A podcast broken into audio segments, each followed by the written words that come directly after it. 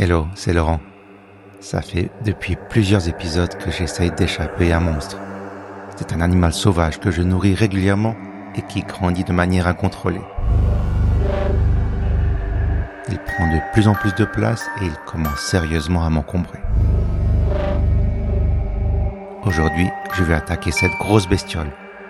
Ou plutôt, je vais l'apprivoiser. Car si on s'y prend bien, elle devient notre amie.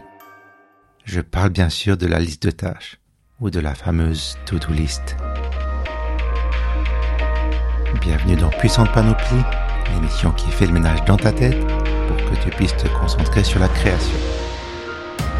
Parmi les outils indispensables pour se libérer la tête, on a déjà vu l'agenda numérique.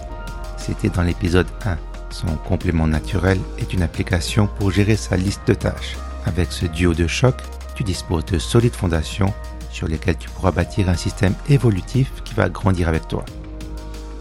Avant de dompter tes listes, il va falloir passer par une phase d'allègement, c'est-à-dire qu'on va faire une balade dans ta tête et on va regarder tout ce qui te pèse, ce qui t'encombre l'esprit. Par exemple, tu dois sûrement te dire que tu devrais trouver un moment pour faire un peu de classement, ou que ça fait longtemps que tu n'as pas vu ta cousine, ou que tu as appelé ton meilleur ami. Depuis des mois, tu voudrais aussi commencer ce nouveau sport à la mode, ou aller voir cette exposition, et acheter de l'engrais pour ton mini jardin potager, etc., etc., etc. C'est important de prendre le temps de fixer toutes ces tâches, ces idées et ces envies. Alors prends une feuille et un crayon ou ton application favorite et capture tout ça. À ce stade, tu vas déjà te sentir mieux, car tu auras moins peur d'oublier quelque chose. On a trop tendance à vouloir retenir des idées dans sa tête au lieu de les noter à quelque part. C'est comme se promener avec une constellation de mini épées de Damoclès au-dessus de sa tête. Aïe, il ne faut pas que j'oublie ça ou ça. Pas étonnant qu'on se sente stressé sans trop savoir pourquoi. Maintenant, tu te retrouves avec une monstrueuse liste de tâches et il va falloir trier tout ça pour ne pas te laisser dévorer. Premièrement, je te conseille de repérer les tâches qui peuvent être terminées rapidement, disons en moins de deux minutes, comme ranger un ustensile à sa place ou classer un document. Fais tout de suite ces tâches en l'espace d'un quart d'heure et tu auras déjà considérablement réduit ta liste. L'étape suivante consiste à classer les tâches en fonction d'un contexte. Tu vas voir que ce n'est pas si compliqué. On va commencer par une vue d'ensemble pour ensuite entrer progressivement dans les détails. À un premier niveau, tu peux créer différents espaces. Ce sont des catégories générales comme maison, travail ou encore loisirs. Il est possible qu'à ton travail, tu utilises une certaine application, car tu dois collaborer avec des collègues.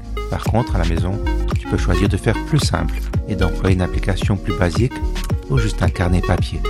Maintenant, plongeons un peu plus profond. Dans l'espace maison, tu peux à présent créer différents projets comme nettoyage, courses ou administration. Finalement, entrons dans un projet, par exemple les courses. Tu écris simplement ce que tu as besoin d'acheter et si nécessaire, tu précises dans quel magasin. Si on parle d'un projet créatif, tu peux aller encore plus loin en incluant des étapes ou des sous-titres comme phase de préparation, recherche, réalisation. Si c'est utile, tu peux ajouter un contexte supplémentaire.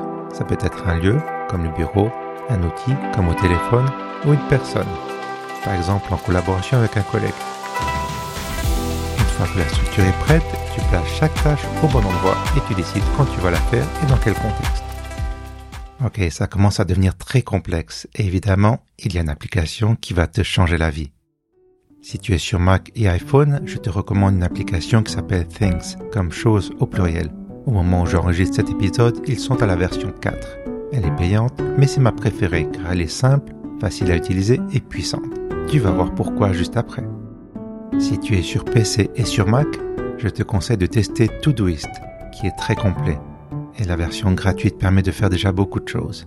Si tu dois collaborer avec d'autres personnes, tu peux jeter un œil à Trello ou Asana. Et si vraiment tu veux accéder au niveau supérieur car tu es devenu accro au to-do alors plonge-toi dans OmniFocus. C'est l'application ultime si tu veux un contrôle total. Pour ma part, j'ai essayé, mais je trouve que ça va presque trop loin pour la plupart des humains.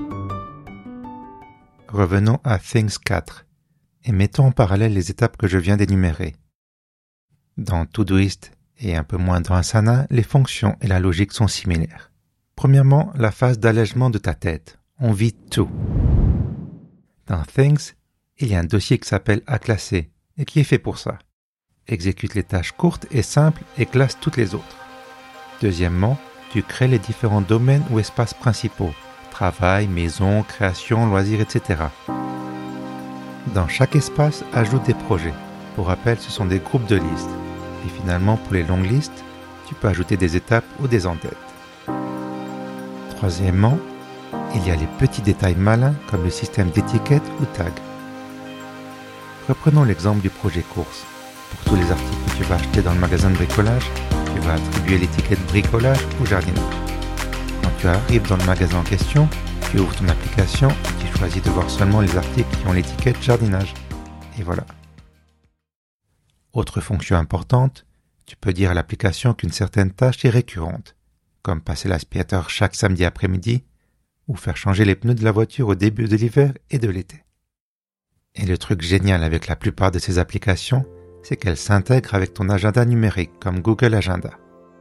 En un coup d'œil, tu vois les tâches que tu dois faire le même jour, ainsi que ton emploi du temps avec les différents événements qui jalonnent ta journée.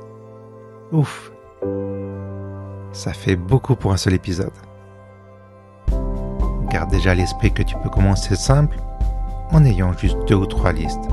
Par la suite, une fois que tu auras compris le fonctionnement de l'application, tu pourras ajouter des détails, des espaces ou des projets. Ça doit venir naturellement sans forcer. L'application est à ton service et il faut qu'elle marche pour toi. À chacun son style et sa manière de fonctionner.